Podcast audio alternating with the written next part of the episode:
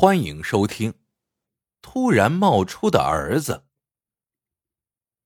民国初年，鄂西有个叫歇马院的村子，村里有个叫马九的人，突然出家做了和尚。这马九才三十出头，老婆颇有姿色，儿子都三岁了，家里还有两亩多地，日子怎么也说得过去的。可他不知是搬错了哪根筋，硬是去村外不远的百雀山上当了和尚。马九出家了，他老婆却不肯走，仍带着儿子住在马九留下的三间老屋里。从此，村里人把马九的老婆称作和尚老婆，称他的儿子为和尚儿子。和尚老婆是个小脚，马九在家时，他很少干农活。只是在家做做家务、纺纱织布。如今丈夫当和尚去了，家里的两亩多田地就得靠他耕种。可犁地他不会，插秧经常摔在水田里，滚一身烂泥，孤儿寡母的，真是可怜。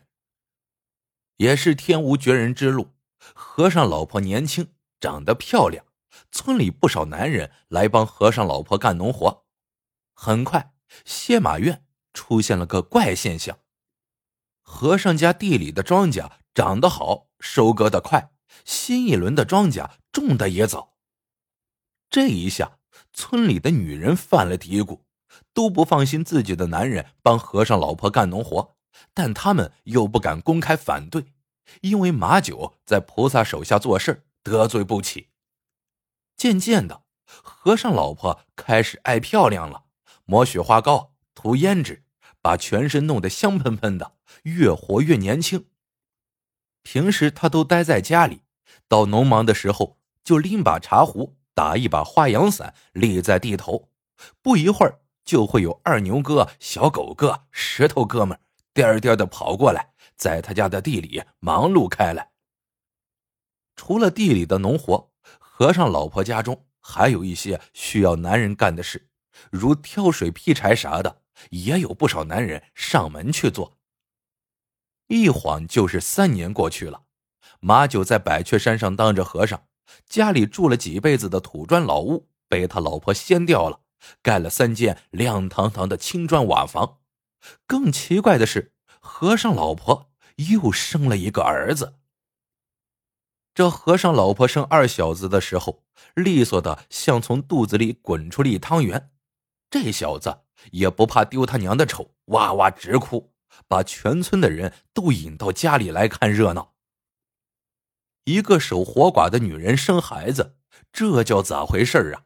村里顿时热闹的像一锅煮开的粥，男人紧张，女人愤怒。那些爱帮和尚老婆干活的男人，一个个被老婆骂的是狗血淋头。随后，村妇们拥到和尚老婆家。撕开往日怕菩萨的脸皮，在和尚家门口说着难听的话。不一会儿，大麻子村长也来了。这人一向注重村风民俗，一来就虎着脸问和尚老婆：“你这二小子是哪个野男人下的种？”和尚老婆一见村长脸上的大麻子一粒粒膨胀起来，吓得要哭，却一声不吭。大麻子村长照着他的脸上就是一巴掌，骂道：“死不要脸的女人！你男人在菩萨手下做事，你却在家里偷汉子，再不交代，我把你沉了猪笼！”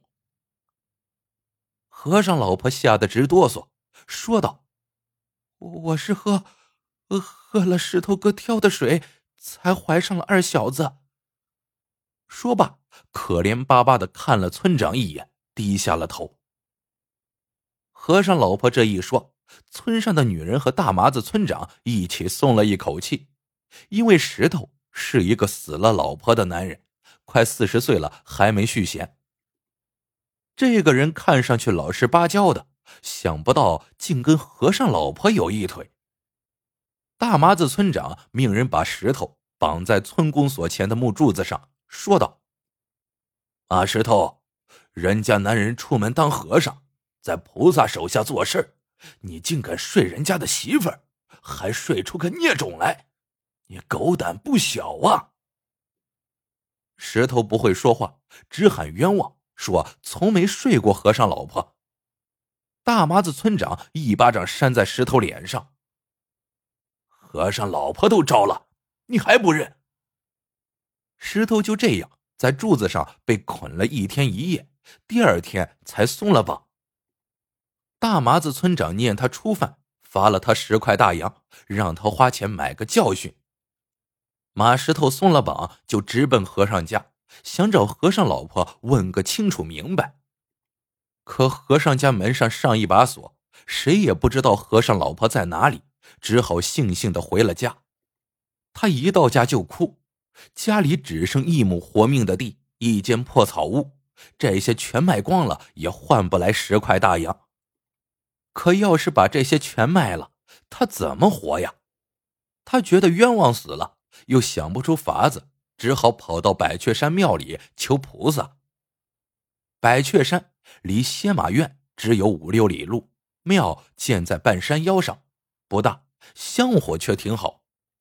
石头带着香烛，刚走到庙门口，就遇上了马九。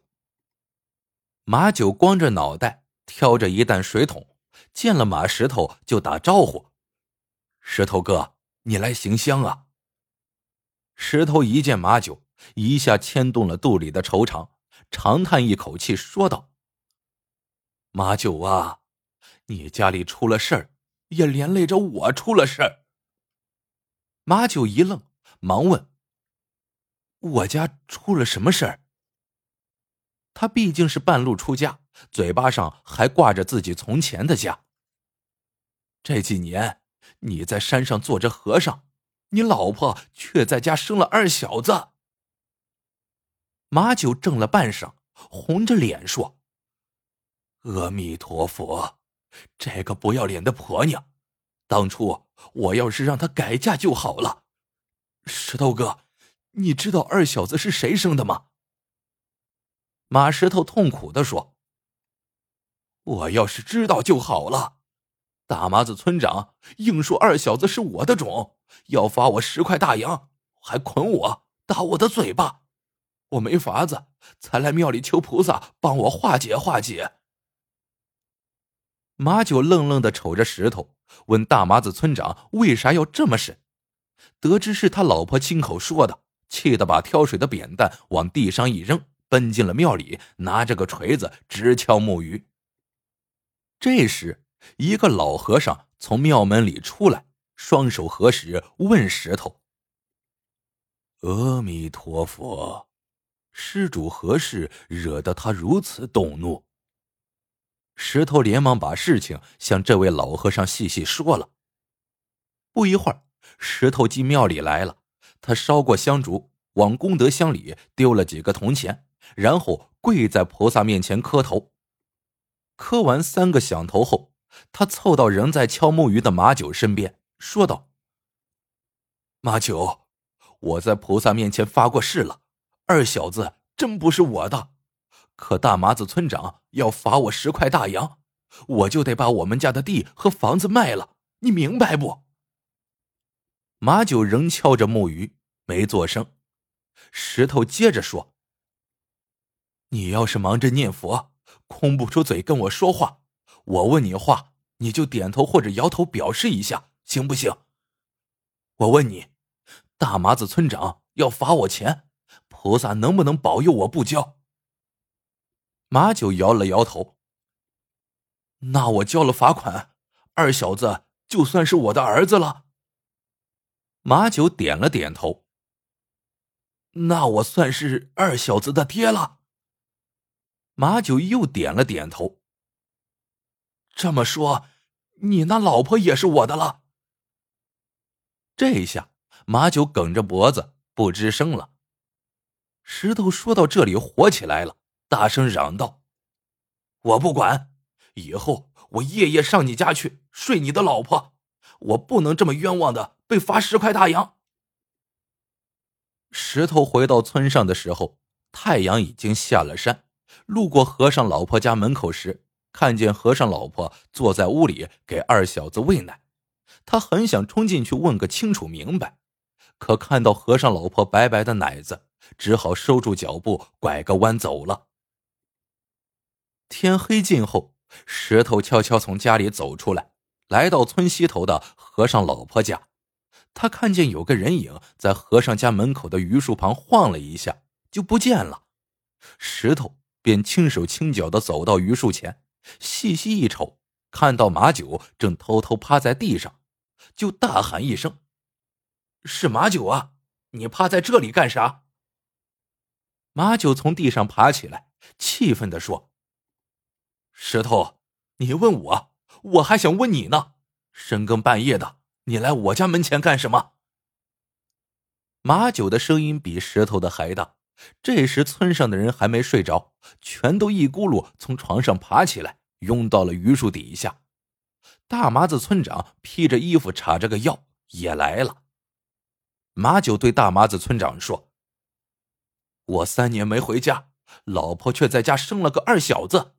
这石头白天跑到百雀山庙里喊冤。”说村长糊里糊涂罚他的钱，我心里搁不下，就回家来瞧瞧。刚到门口，就看到有个人影子晃动。我估摸着是二小子的爹来了，便偷偷的藏在树下观察，却看到原来是石头。深更半夜的，他来我家门前干啥？我看就是罚他一百块大洋，也一点不冤枉他。大麻子村长听了这话，点点头，然后冲石头吼道：“马石头，你个狗日的，居然说我糊涂！你深更半夜的跑到和尚家门前干啥？你十块大洋还没交呢，是不是又想再睡出个三小子来？来人，把他给我绑起来！”几个保丁正要上前捆人，石头忙说：“且慢。”今晚我跑到和尚家门前来，不为别的，我是来捉马九的奸。村人一听，全糊涂了。石头说：“我白天遇上百雀庙的老和尚，老和尚听我说了和尚老婆的蹊跷事后，就说马九在庙里根本不守庙规，每过几天就要偷偷下山一趟，而且功德箱里的钱经常被人偷走，山门种地的。”除了庙里的和尚，没人能偷。村人得知这么一情况，全都大吃一惊。大麻子村长又吼道：“马九，石头说的可是真的？”马九气得脖子通红，拿手指着石头，结结巴巴的说：“你，你，血口喷人！”石头说。你不承认是不？行，我认罚十块大洋，请村长和乡邻给我做主，让马九的老婆给我当老婆。大麻子村长一听，说道：“呃，这是个好法子。你既然认罚，说明马家二小子是你的种，你娶和尚老婆为妻，名正言顺。”马九在一旁听得大汗淋漓，说道。别，千万别这样！我栽了石头哥的赃，我认。大麻子村长气得朝着马九就是一脚。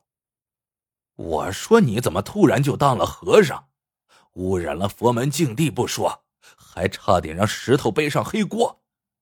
现在我要罚你三十块大洋，让你花钱买个教训。马九从庙里偷回的钱刚盖了房子，现在哪来的三十块大洋？大麻子村长见他不交，便带着保丁把他抓起来，绑在村公所前的柱子上。绑了一天一夜之后，和尚老婆没有办法，就将新砌的青砖瓦房拆了卖了，而且正好卖了三十块大洋。好了。